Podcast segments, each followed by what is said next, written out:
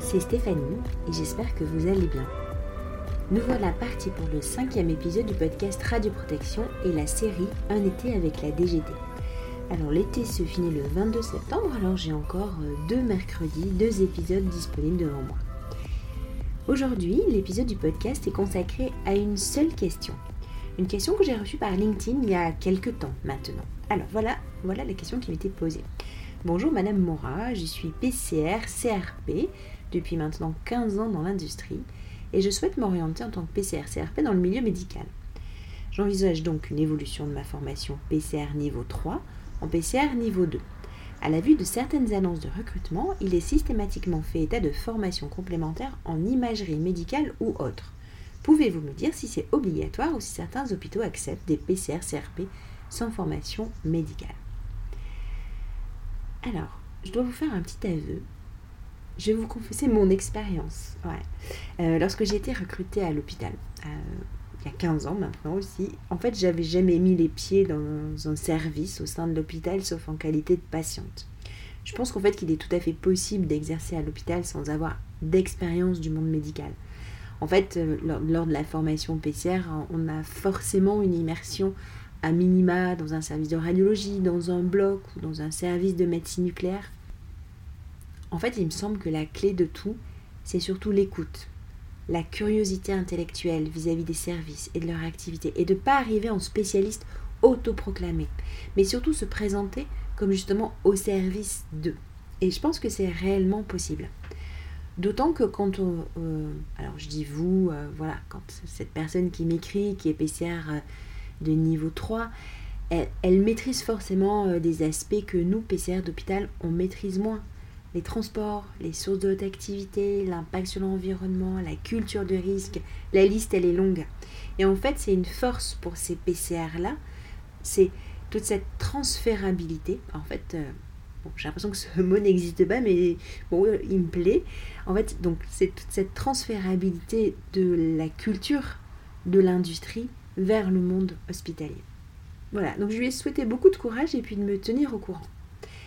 Mais en fait, cette question qui concerne l'activité de PCR en transfert de niveau 3 vers le niveau 1, le niveau 2, pardon, depuis notre échange, elle me tarabusquait, comme on dit chez moi. Elle me perturbait, elle me travaillait. Voilà.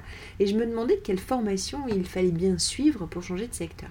Mais en fait, depuis la parution de l'arrêté du 18 décembre 2019, qui est relatif aux modalités de formation de la personne compétente en radioprotection et de certification des organismes de formation et des organismes compétents en radioprotection, bah, en fait, le niveau 3, il n'existe plus.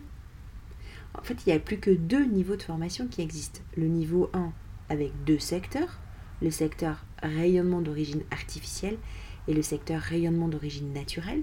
Et puis le niveau 2, avec ces deux secteurs aussi, le secteur médical, le secteur industrie. Et ces deux secteurs comportent chacun les options source scellée et source non scellée.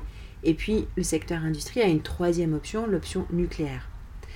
Donc, en fait, pour moi, la question qui se pose pour cette PCR, c'est quelle formation doit-elle doit valider pour travailler à l'hôpital? Bah, Je pense que ça se passe en deux, deux étapes. Première étape, avant le 1er euh, janvier 2022, c'est-à-dire jusqu'au 31 décembre de cette année 2021, cette PCR, elle doit obtenir un certificat transitoire ou renouveler sa formation en niveau 2 dans le secteur industrie et l'option nucléaire.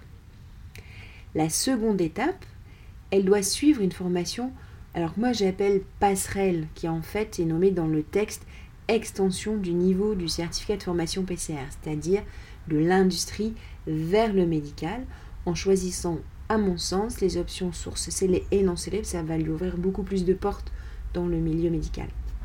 Alors, l'arrêté du 18 décembre 2021, euh, non, du 18 décembre 2019, pardon, mentionne dans l'article 10 pour ce qui concerne le changement de secteur, les durées sont mentionnées dans l'annexe 2. Bon, en fait, c'est un petit jeu de piste, mais je vous donne la fin. Euh, c'est pas le cas. L'annexe 2 ne mentionne aucune durée. Je sais pas si c'est un petit loupé ou. Euh, bon, c'est pas très grave. En fait, dans le question-réponse que la DGT a publié cette année, euh, cet été, les temps de formation sont finalement bien explicités.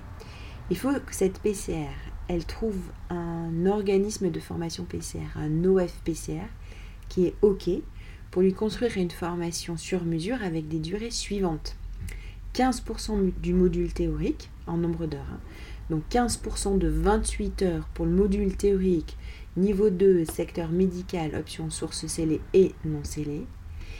Et 30% du module appliqué, c'est-à-dire 30% de 56 heures pour le module appliqué du niveau 2, secteur médical, option source scellée et source non scellée. Ce qui donne en fait une formation finale 4 heures, 4,2, enfin 4,2 heures module théorique, 16,8 heures de module appliqué, ça fait 21 heures de cours auxquelles il faudra rajouter les contrôles de connaissances.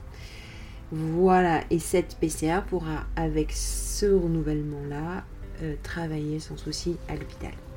Et merci pour la DGT pour ces explications. Et j'espère fortement que cette PCR me tiendra au courant de ses projets, de son projet. Voilà, si vous avez des questions qui concernent euh, des petits points un peu particuliers, euh, faites-me les passer. J'aime bien, j'aime bien euh, relire les textes et essayer de trouver. Voilà. Alors si par contre vous n'êtes pas d'accord avec mon interprétation et ma réponse apportée à cette PCR, bien sûr je prends aussi et je me ferai un plaisir de diffuser votre réponse ou d'échanger en direct avec vous. Voilà pour le sixième épisode du podcast Radio Protection et la série Un été avec la DGST. J'espère que ça vous a plu. Prenez soin de vous, prenez soin de vos proches et je vous dis à bientôt.